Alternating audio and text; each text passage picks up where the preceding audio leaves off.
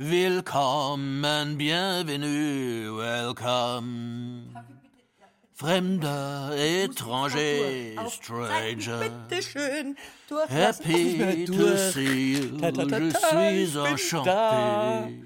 Herzlich willkommen. Welcome, Utopia wie immer zu spät. Naja, dafür wird man dich ja nicht los, mein lieber Dystopix. So, äh, können wir jetzt endlich anfangen. Verspätung. Damit ging das ganze Theater ja los. Heute circa 60 Minuten später von Gleis 3. Mit dem Zug. Eine Woche Bayern-Ticket. Wieder Bühnenluft schnuppern. Aber eben auf der Bühne. Fragen stellen, verstehen wollen. Mein Theaterregiediplom hat mich weit gebracht. Nur nie dahin, wo ich eigentlich mal hin wollte. Ans Theater. Prälude, Ouvertüre, Vorspiel. So, hier ist die Strecke. Okay, dann mache ich es so. Gehen nach da, ja, hm, dann, dann nehme ich den ICE. Ja, das gönne ich mir nach Würzburg. Äh, Abends zur Vorstellung mit Intendant und Regisseur Markus Trabusch. Ja, das wird jetzt für eine Zeit lang zu einem Baustillstand kommen in dem Sanierungsteil. Sitzplatz reservieren. Hm. Kommt drauf an, ob ich den RE nach Ingolstadt schaffe. Da treffe ich dann Regisseurin Shirin Chodadadian. Das ganze System beruht auf dieser Art von Selbstausbeutung, die immer noch verknüpft ist mit dem Gedanken, Kunst zu machen. Also es bedeutet, künstlerisches Arbeiten ist nie zu vergelten mit Geld. Bayern ist dann doch recht groß. Also dann in Ingolstadt ausschnaufen und dann weiter nach Nürnberg. Plaudern mit Jens Daniel Herzog. Treffpunkt sanierungsbedürftiges, weil altehrwürdiges Opernhaus am Richard-Wagner-Platz.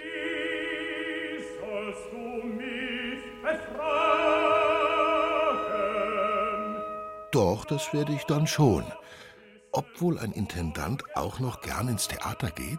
Bei mir muss alles berührt werden, der Kopf, das Herz und der Bauch. Und am Ende sind diese Aufführungen, die intelligente Geschichten haben, die aber auch verstörend sind und die überraschend sind. Und dann endlich Augsburg. Wir sind auch in der Situation gewesen, dass mit dem Auszug so ungefähr zeitgleich auch zahlreiche ältere Mitarbeiter in Ruhestand gegangen sind. Wir haben jetzt tatsächlich ein sehr junges Team, auch in den Abteilungsleitungen. Das ist ganz toll. Aber erst auf in den Osten. Regionalbahn nach Landshut, dann Bus, dann Laufen. Weit, weit weg das Theater. Stefan Tilch, ein Opfer im Sanierungsdebakel in Landshut. Wir sind vital, wir sind lebendig, wir machen kraftvoll, was wir können, aber man spürt eben auch, dass wir dauernd über unsere Grenzen hinausgehen. Bretter, die viel Geld bedeuten. Ein Drama, ein Drama, ein Drama. Nein, nein, nein, ein Lehrstück mit Leidenschaft und Visionen. Erster Akt. Das Sanierungsdrama von Landshut. Hereinspaziert. Treten Sie näher. Schauen Sie sich das an. Ja, sowas sieht man nicht alle Tage. Theater im Zelt. Als Dauereinrichtung seit 2014. Dabei sollten es nur zwei Jahre Zwischenlösung sein. Ein grauer Sonntagnachmittag in Landshut. Zu kalt für Nebel. Der würde aber halt passen zur Tristesse auf dem großen Parkplatz neben der Mehrzweckhalle und dem Theaterzelt. Wo ist denn hier in diesem angeklebten Containerdorf das Intendantenbüro? Normalerweise residieren Intendanten doch weit oben. Das gibt es hier gar nicht. Erstes OG hinten rechts. Mehr Blech als Recht hier. Und hallig. Auf dem Herrenklo singt sich Wotan ein.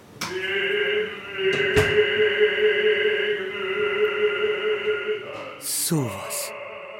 Die spielen wirklich Wagners Ring im Theaterzelt auf dem Messegelände. Wenn das der Wagner wüsste.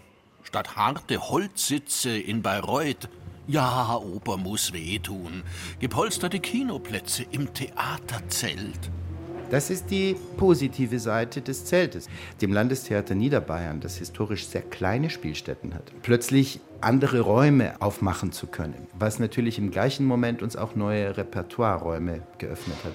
Der nächste Schritt zu sagen, Leute, lasst uns jetzt die niederbayerische Erstaufführung von Wagners Ring des Nibelungen versuchen, war dann eigentlich logisch. Die Tür zwischen Zuschauerhaus und Seitenbühne. Immer schon eine magische Schleuse. Sogar hier. Der Eintritt in diese besondere Atmosphäre hinter der Bühne. Es rührt einen, so kurz vor Vorstellungsbeginn. Es bitzelt. Aufführungsvorfreude. Als das erste Mal ein Musiktheater mit Chor stattgefunden hat und unser Chor unterhält sich, ratscht, trinkt was, hat man alles gehört im Zuschauerraum. Wir müssen jetzt den Kollegen und Kolleginnen tatsächlich verbieten, in den Garderoben zu reden, laut zu reden. Man hört den Kleiderhaken, wenn er aufgehängt wird. Führung mit Konrad Krukowski, Geschäftsführer des Landestheaters Niederbayern. Das muss man doch gesehen haben. Eine Probebühne aus Containern. Direkt hinter der Bühne, wo man jedes Wörtchen hört. Akustisch ist das hier eine echte Herausforderung. Spannend wird es für uns, wenn hier draußen irgendeine Messe stattfindet. Also wir haben hier zwei lustige Erlebnisse. Einmal, das war die Niederbayern-Schau. Irgendwie hat sich auf der Niederbayern-Schau auch die Bundeswehr präsentiert und hatte irgendeinen Panzer dabei und schmiss dieses Ding also einmal in der Stunde an und wir haben gedacht, die Welt geht unter. Das zweite Erlebnis war, dass hier in der Nachbarschaft der Zirkus Krone gastierte. Das heißt, wir hatten den ganzen Tag über Löwengebrüll als Begleitung für unsere Arbeit. Wir sind extrem empfindlich geworden gegen wirklich jede Art von Lärm. Und ich glaube, das kann sich niemand vorstellen, der nicht in diesem Beruf arbeitet. Für Schauspieler, die sich extrem konzentrieren müssen während so einer Probe, das reißt sie sofort raus und dann kannst du eigentlich die Arbeit von drei Stunden wegschmeißen. Ach, die armen Theatermenschen. Ja, hört ihr denn nicht deren Wehklagen? Hallo, Politik! Ist da jemand? Apropos, kennt ihr den? Was ist der Unterschied zwischen einem Theater und dem Bundestag? Im Theater werden gute Schauspieler schlecht bezahlt. Dass dieses Zelt ein ökologisches Schwerverbrechen ist, darüber brauchen wir nicht reden. Also beheize ein Zelt in der Größenordnung und es ist sehr, sehr schwer zu beheizen und übrigens im Sommer auch extrem schwer zu kühlen. Das ist der fürs Publikum und die Darsteller fast noch schwierigere Teil. Es braucht draußen nur 22 Grad haben und wir messen sofort 50 unter der Kuppel. Also das kann hier einen Aufheizmechanismus entwickeln. Und dagegen ist auch nichts zu unternehmen. Romantisch ist das Zelt längst nicht mehr. Mehr ein Ausharren und Zähne zusammenbeißen. Irgendwann wird es besser. Nur wann? Stefan Tilch kämpft seit Jahren um die Generalsanierung, seitdem das Biedermeier Theater im Stadtzentrum schließen musste. Der historische Teil wird nun im ersten Schritt saniert zur Studiobühne. Danach soll es einen Erweiterungsbau geben. Also doch wieder bald alles gut. Weil in Passau haben Sie doch auch ein hübsches Theater. Geht jetzt was? Aufbruch zu neuen Mauern. Eher im Gegenteil. Theaterfreunde haben sich aufgeregt und demonstriert, weil nichts passiert. Kostenprognose der Stadt 75 Millionen. Baubeginn? Unklar. Das Publikum hat sich auch nicht dran gewöhnt, glaube ich, und die besuchen uns, ist auch mein Eindruck, auch massiv, ich will nicht sagen aus Trotz, aber es ist so ein, ich stehe zu meinem Theaterhaltung. Es ist nicht schlecht, aber es ist einfach kein Theater. Ich konnte es nicht verstehen, warum das Land so, so lang wartet oder was. Ich finde, das, das da fehlt einfach der Flair. Ja, also, ja. Und es ist für Landshut eigentlich schon eine Schande. Für mich ist es auch schrecklich, dass die Stadt Landshut da nicht in die Gänge kommt und das Haus wirklich saniert und was Neues baut. Wir sind mal Landshuter, ja, und gehen wir gerne und oft ins Theater. Und seit es nicht mehr da ist, geht es uns sehr, sehr stark ab. Kein Café zum Sinieren keine Bar fürs Danach. Als Digestiv eines Theatererlebnisses braucht es doch auch ein Drüberreden. Theater ist doch auch Beziehung. Das klingt jetzt banal, aber die Möglichkeit, in der Mittagspause ganz schnell auf eine Wurstsemmel und einen Espresso in die Stadt zu laufen und unterwegs natürlich 30 Leute zu treffen, mit denen man sich gerade über die Vorstellung vom letzten Wochenende unterhält oder die anstehende Premiere, ist natürlich eine andere Art von Feedback und direkten Kontakt, als ich es hier habe, wenn ich über den Acker laufe und dann vorne beim Supermarkt da die Wurstsemmel hole. Da treffe ich niemanden, ein paar Amseln und ein paar Krähen. Rückkehr ungewiss. Stefan Tilch hat deswegen seinen Vertrag auch nur noch drei Jahre verlängert. Irgendwann wird man müde. Wir sind extrem ausbeutbar. Das gilt für unseren Berufsstand, irgendwie diese Notwendigkeit, Theater zu machen. Und wir wollen es machen, weil es alles in uns brennt. Ach, schon traurig, trist. ist dodelt. Sowas ist ein Affront in der Kulturlandschaft. Weil Geld ist doch da. Geld war nie wirklich das Thema, wenn man was will. Da täuscht er sich aber, der Dystopix. In Coburg hatten zwei junge Menschen eine super Idee. Anders Macht und Isabel Stengel, mittlerweile fertig mit dem Studium für Architektur und Denkmalpflege, wollten in der Stadt eine Zwischenlösung bauen lassen, die an Shakespeare erinnert. 2016 war das. Doch dann kam das Geld auf den Tisch. Und dann war das Interesse von Theater und Stadt erstmal erloschen, erinnert sich Isabel Stengel heute. Die Aufgabe, ein Interim für ein Theater zu entwerfen, hat uns wirklich sehr gefreut, denn wir beide stammten vor unserem Studium eigentlich aus der Theaterwelt. Herr Macht war für einige Jahre an verschiedenen Theatern in Deutschland als Bühnenmaler tätig und ich durfte auch einige Jahre als Ausstellungsassistentin für Bühne und Kostüm tätig sein. Ja, hätten wir die Rechte damals nicht abgegeben, hätte das Theater womöglich in einem Zelt spielen müssen. Und wenn man darüber nachdenkt, was alles nötig ist, um ein gutes Schauspiel oder Tanztheater aufführen zu können, das alles in ein Theaterzelt unterzubringen, muss eigentlich jedem klar sein, dass das nicht unbedingt eine gute Voraussetzung ist und dass man hier und da auf jeden Fall improvisieren muss, wenn man nicht sogar sagen muss, es ist nicht möglich. Und wir beide konnten dieser Geschichte in diesem Punkt so weit helfen, dass wir sagen, okay, wir geben unsere Rechte ab an diesem Entwurf, macht damit das Beste, aber bitte lasst das Theater nicht in einem Zelt spielen. Coburg baut die Ausweichspielstätte. Mit Hilfe und Geld von den ortsansässigen Unternehmen. Immerhin. Ist übrigens auch gerade Baustopp. Die Firma für Bühnenboden ist pleite. Ja. Land auf, Land ab müht man sich ab, kämpft gegen den Wind. In der festen Überzeugung, das Publikum geht mit. In der Tat. In der Tat. Und morgen erstmal Franken! Zweiter Akt. Warten in Würzburg. An den Main, Boxbeutelland. Auch hier Sanierungssorgen. Im Mainfrankentheater Würzburg, einem Dreispartenhaus, spielen sie seit Jahren nicht da, wo sie wollen, in ihrem Theater aus den 60ern. Der Plan aufgemerkt. Neubau dran bauen, ausziehen und dort spielen. Dann Altbau sanieren. Am Ende beides nutzen. Ist das nicht wunderbar? Vermehrung von Theater. Auch so eine Sanierungsleiche. Seit 2020 könnte der Neubau in Würzburg Theaterbegeisterte locken. Aber nix da. Die letzten Abnahmen fehlen. Ja, die Bürokratie. Feind der Kunst. Paragraphen statt Entfaltung. Verantwortungspoker und Zuständigkeitsgeschachere, dazu Auflagen, Entscheide, Ausschreibungen, ein Verwaltungsapparat à la Kafka. Stelle ich mir zumindest so vor. Jeder, der schon mal ein Häusel bauen wollte, weiß, am Ende ist es ganz anders als geplant. Und Markus Trabusch, der Intendant, baut ein Haus, ein Theaterhaus. Der Theaterchef als Bauherr. Ungewöhnliche Konstellation. Ja, also wir haben niemanden, den wir einfach so die Schuld geben können oder den schwarzen Peter zuschieben können, außer einem Architekturbüro. Aber das ist in Hamburg und da weiß überhaupt niemand, wie die aussehen von denen, die es jetzt hier betrifft. Und insofern, ja, das macht es schwierig und das trifft mich auch an einigen Stellen. Zum Beispiel die Aussage von einem sehr geschätzten Ensemblemitglied, seit Jahren tolles Arbeiten miteinander und vertrauensvoll, der irgendwann sagt, ich traue euch nicht mehr, weil ich nicht weiß, ob es nicht doch wieder noch ein Jahr länger dauert. Fünfmal wollte der Intendant eröffnen. Seit 2020 ist das Schauspielensemble ohne Platz und damit beinahe ohne Publikum. Fünfmal musste der Bauherr dann sagen, wird wieder nix. Ui, ui, ui. Oh, das muss doch wehtun. Da möchte man doch hinschmeißen, oder? Theatermenschen schmeißen nicht hin. Es sei denn, es gehört zum Stück.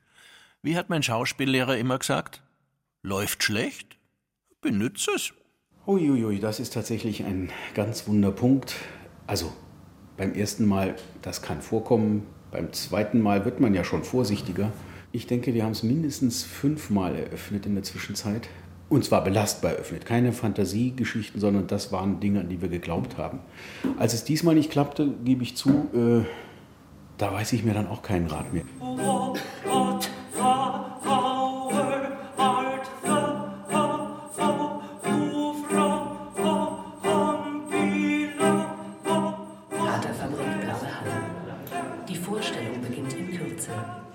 Musiktheater hat ein Interim, Zwischenlösung, die blaue Halle, die weit, weit draußen im Gewerbegebiet liegt. Vogelwelt. Eine halbierte Industriehalle. Der Vermieter lagert seine Waren in hohen Regalen, was man von der Hinterbühne aus sehen kann. Das hat den Charme von freier Szene. Spielen, wo es halt gerade geht. Es ging ja damit los, dass man beim Ausbaggern Reste vom alten Bahnhof in Würzburg gefunden hat.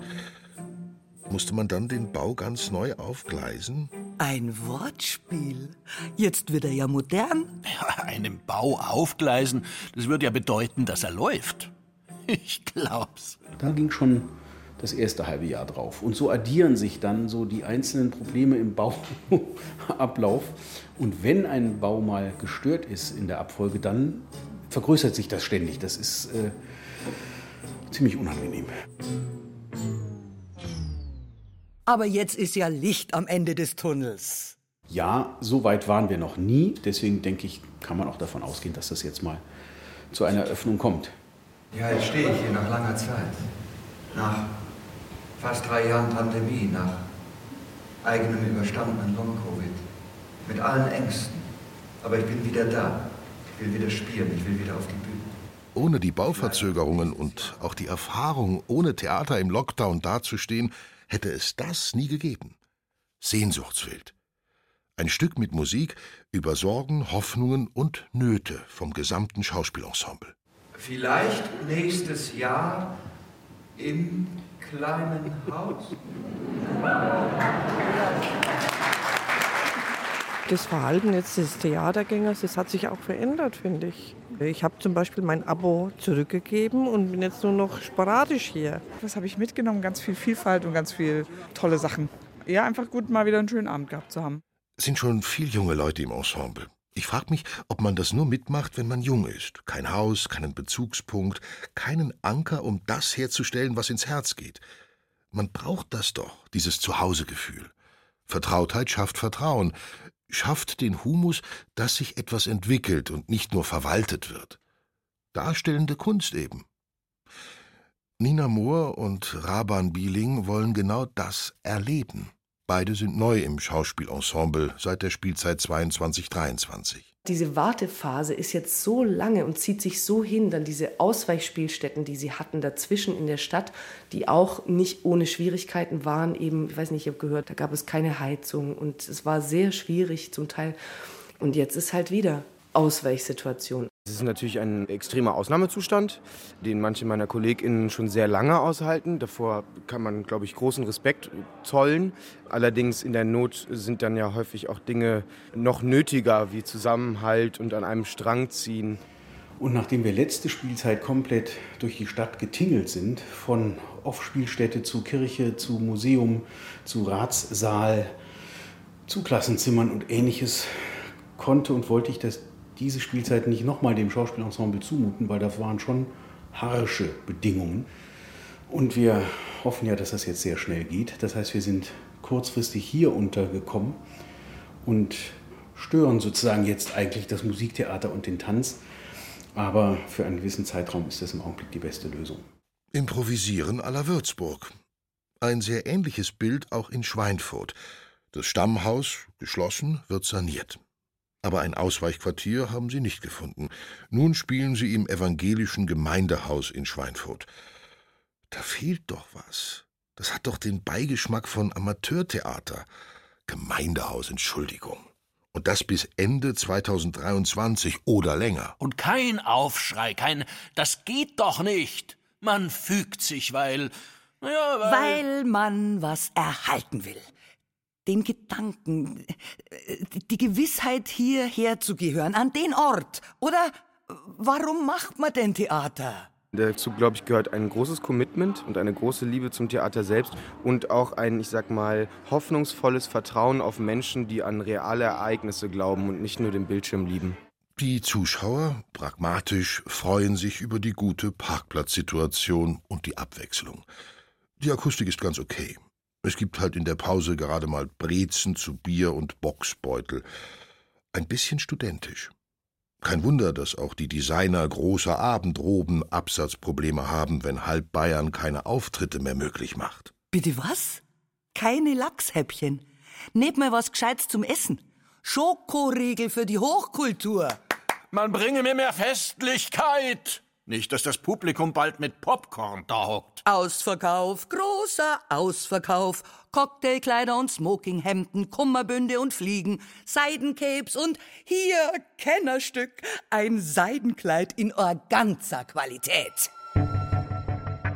Planen Sie gern? Dann machen Sie einen großen Bogen um alle Theaterberufe. Die Krux beim Planen, es soll dann auch so eintreten. Dabei können vor allem Theatermenschen eins, improvisieren, nur aber halt nicht, wenn sie keinen Einfluss aufs Geschehen haben. Die Bauerei hat eben vor allem eins, Tücken. Sabine Netter, Architektin, berät als Geschäftsführerin von Thea Pro Gemeinden, Städte und Intendanten, die Kulturbauten sanieren müssen. Im Prinzip ist es so, dass am Anfang, wenn man ein Projekt startet, oft man unter einem Druck ist, weil es kommt ein Projekt nur zustande, wenn es nicht zu teuer ist und wenn man auch einen zeitlichen Horizont hat, der einigermaßen passt. Und da lügt man sich halt manchmal in die Tasche. Und das ist, wir nennen das immer den Fluch der ersten Zahl. Die erste Zahl, die mal genannt worden ist, die steht natürlich überall. Und ja, mit der werde ich immer gemessen. Die Sanierungswelle kommt nicht von ungefähr, erklärt Architektin Sabine Netter in ihrem Büro. Zum einen haben Förderzusagen des Freistaates vor einigen Jahren die Idee beflügelt, Technik und Saal neu zu machen. Zum anderen sind die meisten Theater seit dem Krieg nicht mehr erneuert worden. Also es ist einfach lange nichts gemacht worden. Man hat das aufgeschoben, weil natürlich so eine Sanierung, das bedeutet ja, wir müssen wahrscheinlich zumachen. Also was machen wir denn dann? Geht es nicht anders? Und ich glaube, das hat auch mit diesen Konstellationen zu tun. Das Theater ist der Nutzer und dann gibt es ein Bauamt oder eine Gebäudewirtschaft oder irgendjemand, der sich eigentlich um diese Liegenschaft kümmern müsste. Und sag ich mal, Theaterschaffende sind sehr leidensfähig. Die jammern immer sehr spät und vielleicht sagen, ja, geht schon irgendwie. Und der Deutsche Bühnenverein unterstreicht den Eindruck, das ganze Land wäre eine baufällige Theaterlandschaft. Claudia Schmitz, Geschäftsführerin des Interessenverbandes der subventionierten Theater, sieht eine neue Sanierungswelle nach den 90er Jahren kommen. Der Sanierungsstau ist immens. Kostensteigerungen und Probleme, die mittlerweile notwendige zeitgemäße technische Gebäudeausrüstung in ein altes Gebäude hineinzubauen, das oft weder räumlich noch statisch dafür geeignet ist, sind immense Hindernisse. Komplexe gesetzliche Vorgaben und langwierige Entscheidungsprozesse, auch in den politischen Gremien, tragen außerdem zum Sanierungsstau bei. Endlich sagt's einmal jemand. Komplexe Vorgaben, langwierige Entscheidungsprozesse. Da schiebt man den Antrag von Pontius zu Pilatus und was kommt raus? Nix. Morgen also Augsburg. Jetzt zitiert er wieder Thomas Bernhard. Macht der Gewohnheit. Akt 3 Augsburg. Zehn Jahre und länger. Mittendrin im Umbau sind sie in Augsburg lange herausgezögert. Versteht man ja, dass man lieber spielen als ausziehen will. Aber irgendwann geht es halt nicht mehr. Spätestens, wenn das Argument Brandschutz zuschlägt. Die Regularien werden strenger. Ausnahmegenehmigungen werden verlängert, bis es dann heißt, zu ist. So wie in Augsburg vor einigen Jahren. Knall auf Fall war's zu, das ehrwürdige Haus. Und lang hat's so ausgeschaut, als würde da nix. N ICHTS passieren. Aber, aber jetzt wollen Sie den Bauantrag einreichen für den Neubau. Schauen wir mal.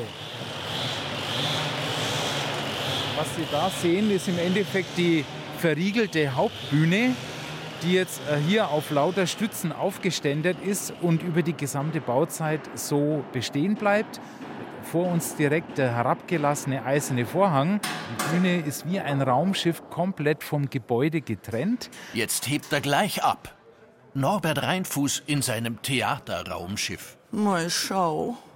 Ein Bauleiter fast allein in dem großen, kalten, leeren Haus.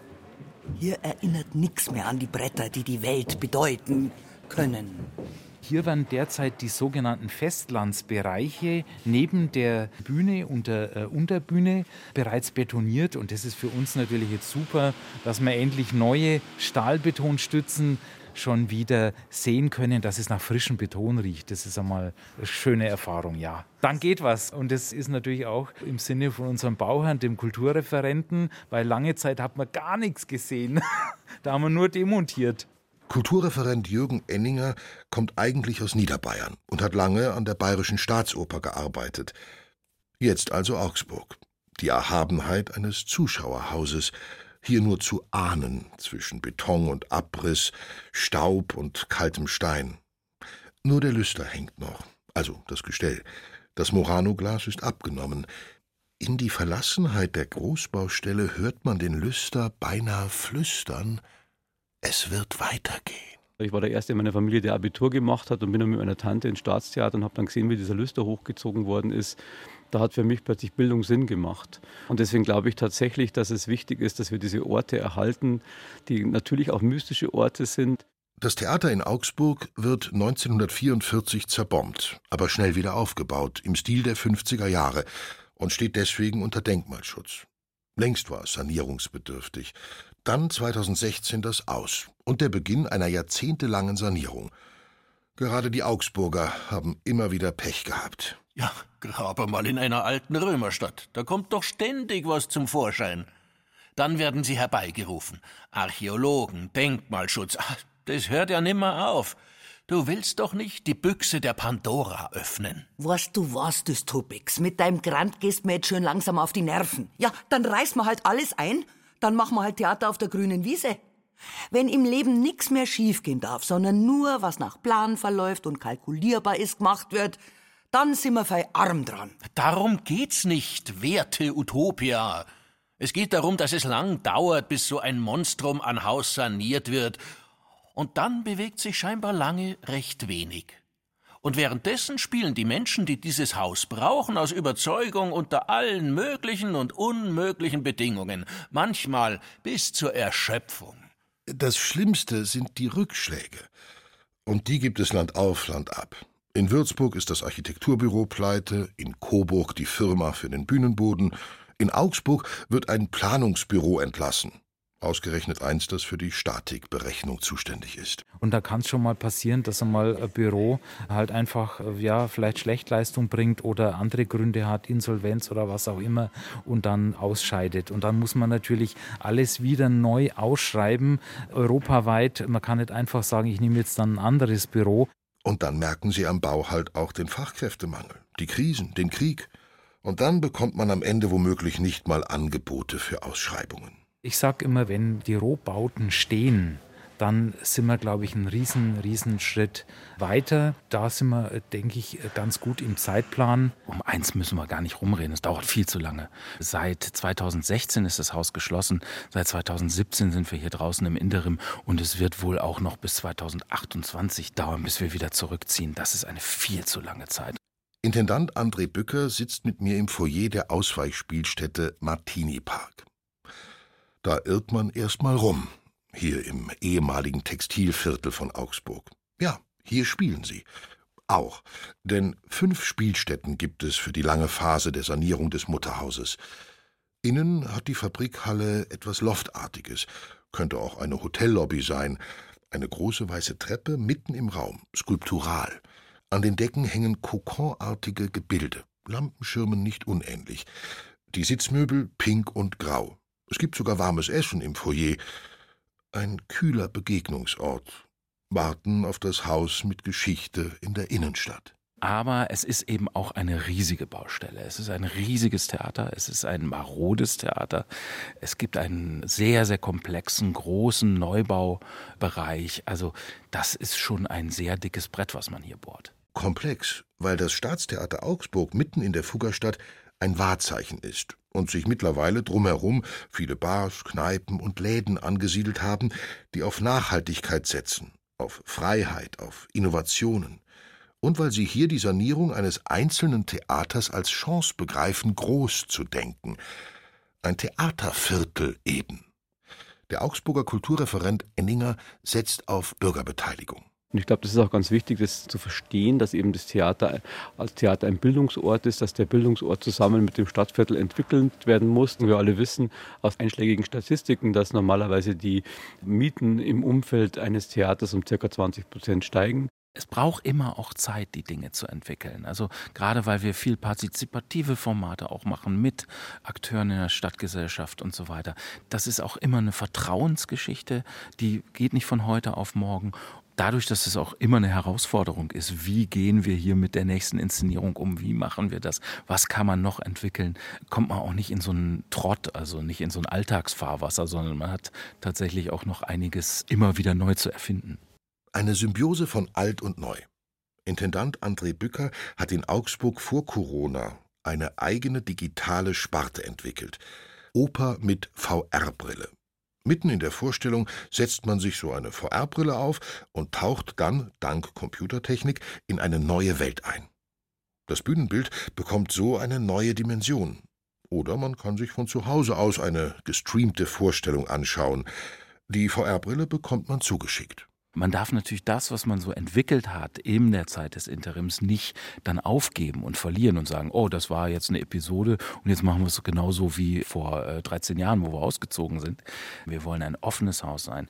Wir wollen ein Haus im Herzen der Stadt sein. Wir wollen für alle Schichten, für alle Menschen, für alle Communities offen sein und ansprechbar sein und auch selber von uns ansprechen. Das ist etwas, was wir, glaube ich, dann in einem neuen und sanierten Theater noch besser können können als hier draußen. Wieder auf Reisen. Halt machen, schauen, anschauen. Theater anschauen. In Ingolstadt. Ist zünftig, da gibt's a Pferdebahn. Der eine Gaul, der zirkt nicht, der andere, der ist lahm.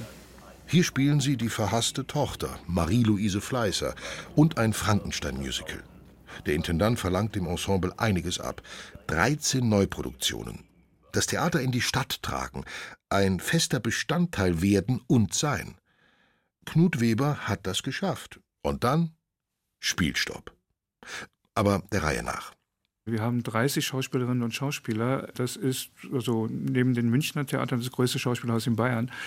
Und die haben auch einen Beschäftigungsanspruch. Und wir wollen ja nicht, dass die Kollegen und Kolleginnen spazieren gehen. Wir haben knapp 5000 Abonnentinnen und Abonnenten. Das ist sehr viel. Vierter Akt. Das Debakel von Ingolstadt. In Ingolstadt ist's zünftig, da gibt's a Pferdebahn. Der eine heute ziert nicht, der andere, der ist lahm. Ein Debakel, weil Erfolg auch Platz braucht. Ein Debakel, weil sie keinen haben hier. Öloper hat die Spielstätte ja früher geheißen. Ja, schön, gell? Die Ingolstädter hatten nach dem Krieg die Raffinerien und plötzlich so viel Kohle, also Öl, also Geld, dass man gar nicht gewusst hat, wohin. Ja, warum dann nicht in die Kunst stecken?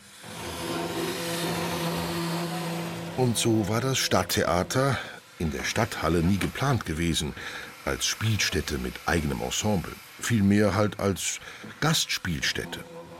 Von Anfang an zu klein. Denn Bühnenbilder kauft man ja nicht im Katalog oder bei eBay.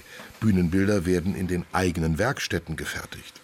Gerade schnitzen sie hier Kinderköpfe für die Peter Pan Premiere. 340 Quadratmeter für Schreiner, Schlosser, Theaterplastiker und Maler. Viel zu klein, sagt Theatermaler Jan Ender. Als er vor zehn Jahren angefangen hat, hieß es, bald gibt es neue Werkstätten. Aber nichts ist passiert wir untereinander in den Abteilungen sprechen uns ab wegen dem Platz. Okay, wie lange hast du noch? Weil ich muss jetzt das fürs kleine Haus, äh, Fegefeuer in Ingolstadt zum Beispiel. Die Kollegin hatte Frankenstein, äh, der Platz war einfach belegt und ich hatte dann, wenn Frankenstein aus ist, anderthalb Wochen. Das heißt, ich mache Überstunden, weil ich in diesem Zeitraum halt das irgendwie alles schaffen muss. Das sind 340 Quadratmeter, die wir uns teilen müssen. Und der Lärm macht mich auch sehr zu schaffen. Also ich habe da auch mindestens zwei bis dreimal die Woche Kopfschmerzen. Und da hat man als Gesellschaft auch eine Verantwortung, den Menschen, die dort arbeiten, das auch zu ermöglichen. Und bei der Sanierung muss man ausziehen und woanders arbeiten. Intendant Knut Weber sah sich schon in den neuen Kammerspielen einziehen. Man muss immer darauf hinweisen, dass dieses Theater ursprünglich ein Bespieltheater war und erst während der Bauzeit hat der Stadtrat entschieden, ein eigenes Ensemble anzusiedeln. Dadurch sind die Werkstätten alle viel zu klein ausgefallen. Wir haben keine Lagerflächen, das hat feuerpolizeiliche Konsequenzen. Die Leitungen, Strom, Wasser, Abwasser sind marode.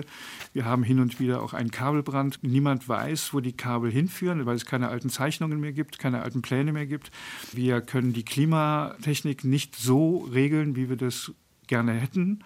Und natürlich müssen wir nachhaltiger werden. Das können wir nicht wirklich ohne Sanierung. In Ingolstadt hatte der Stadtrat alles eingetütet. Die Kammerspiele, ein Neubau an der Donau und dann aus. Qua Bürgerentscheid. Die Verhinderung dieser Ausweichspielstätte hat uns jetzt natürlich um Jahre zurückgeworfen. Und wir stehen jetzt eigentlich wieder da, wo wir vor zehn Jahren standen. Und das ist ziemlich bitter. Man muss sagen, dass die Menschen, die abgestimmt haben, 10.000 haben für die Kammerspiele gestimmt, 15.000 haben dagegen gestimmt. Also letztendlich haben 5.000 den Ausschlag gegeben. Und alle oder fast alle unsere Abonnentinnen und Abonnenten durften nicht mit abstimmen, weil sie nicht in Ingolstadt wohnen. Weil Ingolstadt keinen Landkreis hat, sind viele der Theatergänger von anderswo. Fast eine halbe Million Menschen wohnen in der Region um die oberbayerische Stadt. Und das nächste Theater ist in München oder Nürnberg. Wir haben einen gewissen Druck, also wir haben jetzt nicht den Druck, dass wir sagen, in zwei Jahren kann das Theater nicht mehr spielen, aber das Gebäude wird immer maroder, der Beton ist ja angegriffen, die Elektrik ist ein Problem. Unsere zeitliche Überlegung war eigentlich bis 26 das neue kleine Haus zu haben und dann mit der Sanierung des Theaters zu beginnen. Jetzt gehen wir mal davon aus, dass wir mindestens ein Jahr Verzögerung durch den Bürgerentscheid haben. Also wenn es ganz optimal läuft, könnten wir 27 mit der Sanierung beginnen und hätten bis dahin ein neues kleines Haus. Aber da muss es jetzt wirklich optimal laufen. Doch die Tatsache bleibt, die Kammerspiele werden am geplanten Ort nicht gebaut. Aber vielleicht an anderer Stelle. Derzeit lässt Kulturreferent Gabriel Engert drei Alternativen prüfen. Also das eine ist der Turm Bauer, das ist ein alter Festungsturm, der im Moment als Freilichtspielstätte für das Theater fungiert, und zwar der Innenhof.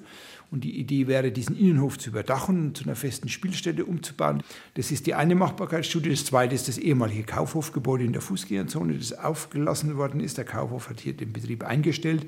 Das Gebäude ist aber noch im Besitz der Signa GmbH.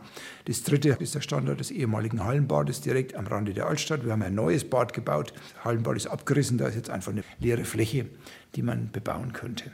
Das Ensemble sitzt auf Kohlen. Shirin Chodadadian ist freie Regisseurin und regelmäßig zu Gast in der bayerischen Theaterlandschaft, kennt das Publikum, hat eben hier Fleißers Fegefeuer in Ingolstadt herausgebracht.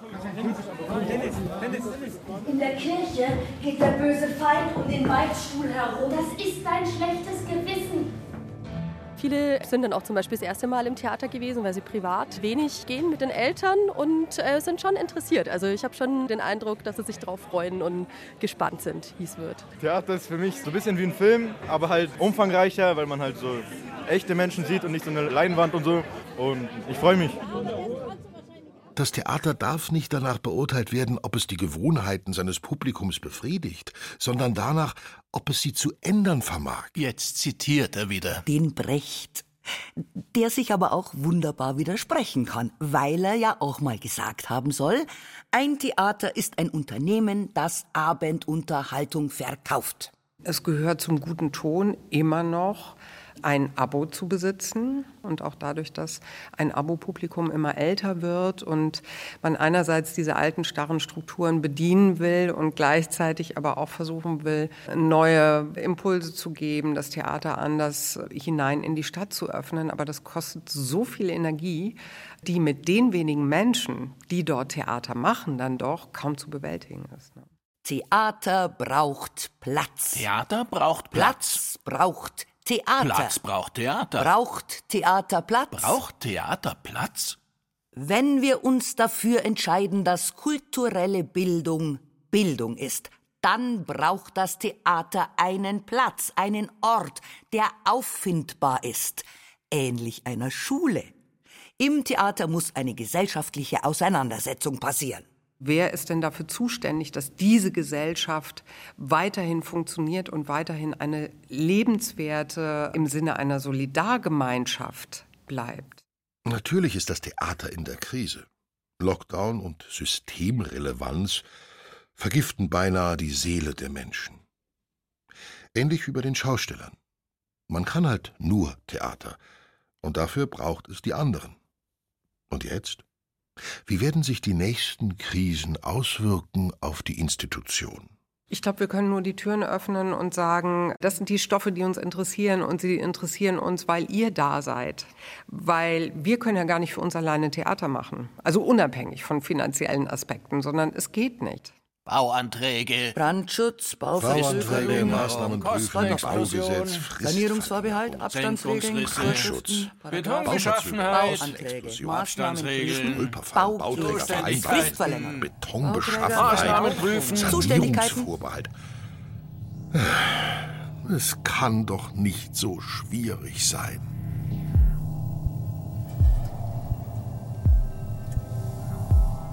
Sind Sie schon mal auf einer Bühne gestanden und haben in das leere Zuschauerhaus geschaut? Das macht was mit einem. Man erkennt Theater dann plötzlich als etwas, was wirklich zwei Seiten hat. Die einen tun, die anderen schauen. Eine wunderbare Verabredung.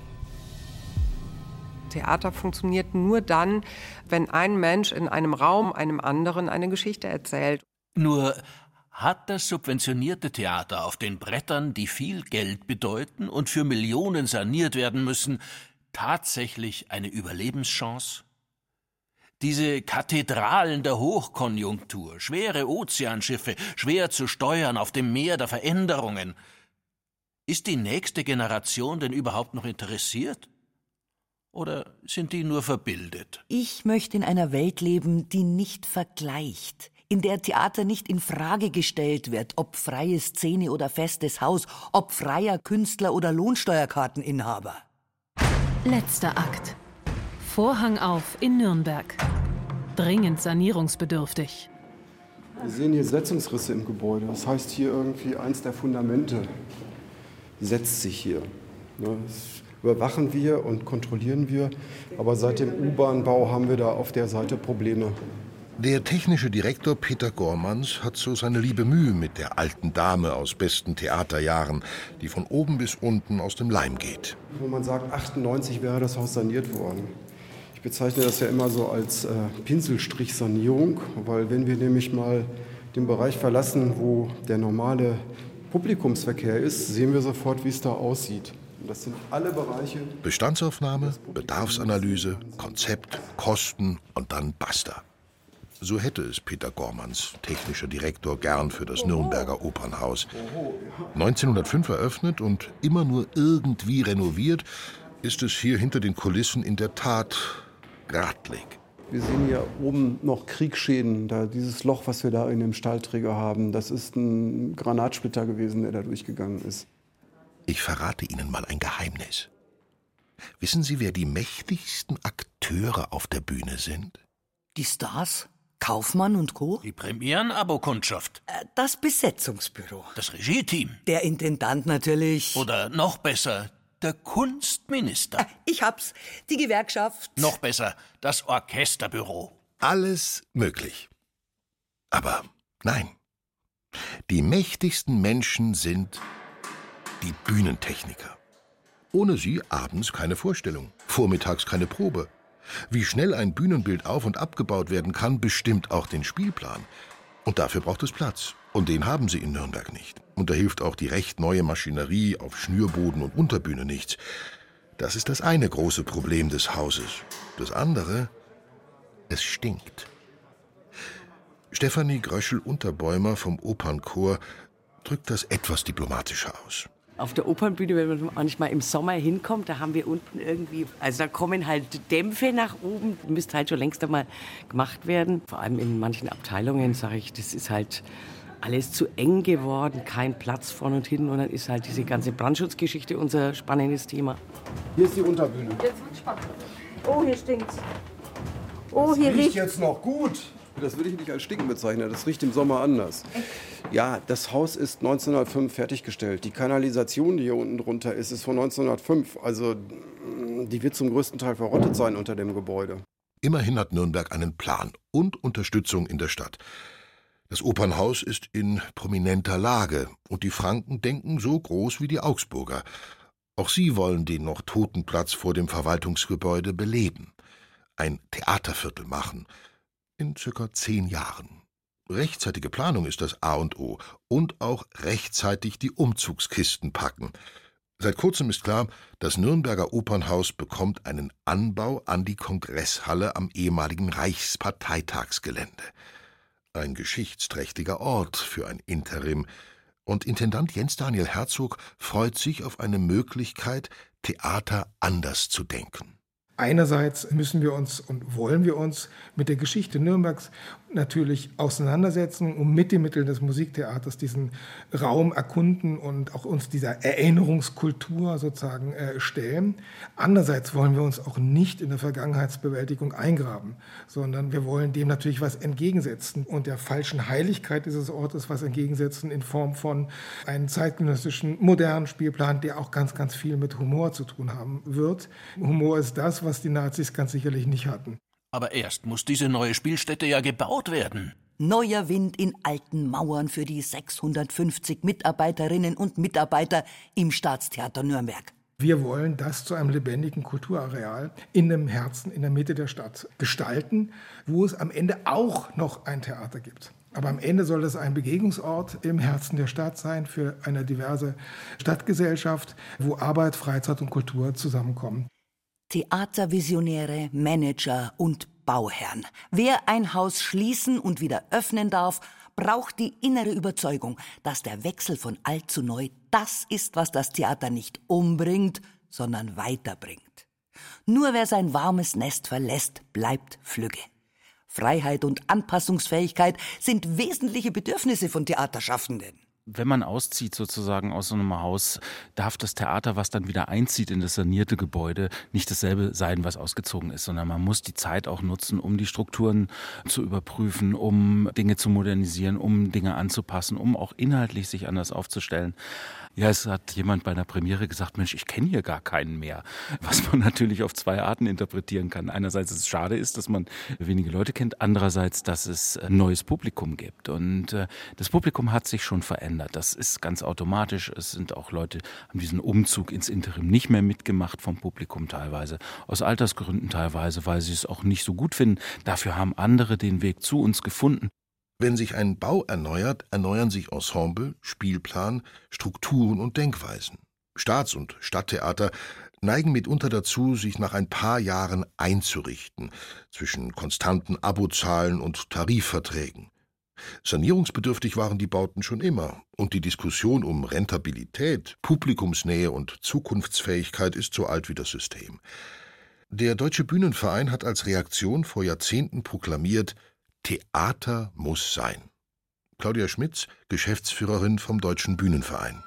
Theater sind Orte der aktiven Erinnerung, an denen das Vergangene zum Ausgangspunkt für unsere Frage nach der Zukunft wird.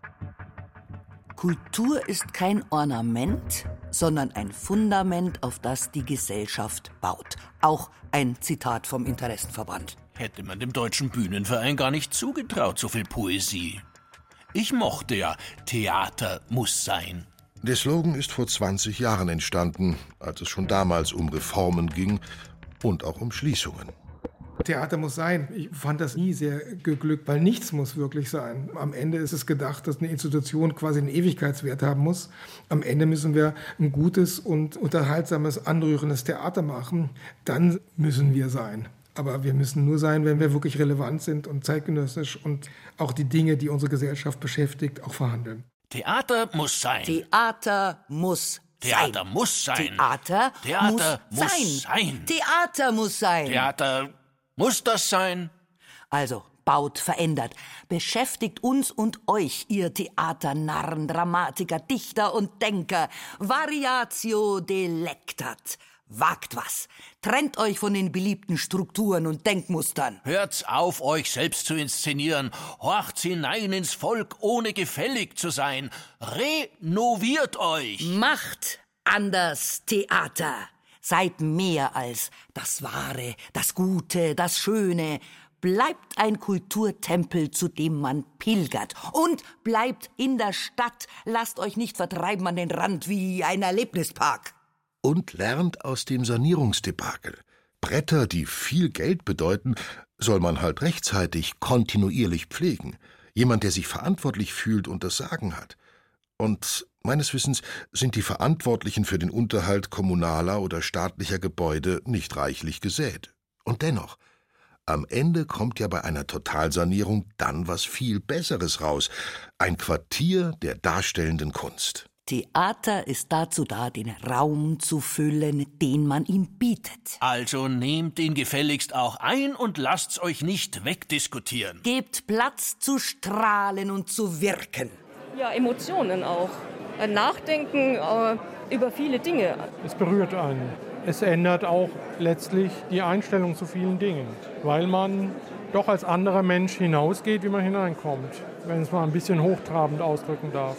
Wir wollen begeistern. Wir wollen unser Publikum erreichen mit dem, was wir tun. Und wir müssen aufpassen, dass wir durch diese Identitätsdebatten nicht so eine Kernkompetenz verlieren. Und diese Kernkompetenz ist Empathie und die Fähigkeit, sich in andere Menschen hineinzuversetzen. Ohne diese Fähigkeit gibt es keine Schauspielerei und gibt es auch kein Drama. Wir machen es einfach weiter, weil es keine Alternative gibt, weil wir doch immer daran glauben, also dass es irgendwann einen Moment gibt, in dem eine Geschichte etwas Lebensveränderndes ist. Genug fabuliert. Theaterromantiker träumt weiter. Utopia an der Hand. Streichelt diese Realisten. Hört auf, euch zu beklagen. Dystopien versperren mitunter die Sicht. Weg mit Eingangsstempeln und Behördendeutsch. Werdet flexibel, zugewandt, menschlich. Und dann feiert jede Wiedereröffnung, als gäbe es kein Morgen. Und hört nie auf, euch zu fragen, warum ihr das macht. Platz hat, wer ihn in Frage stellt und ihn sich nicht streitig machen lässt. Vorhang, Verbeugung, Applaus.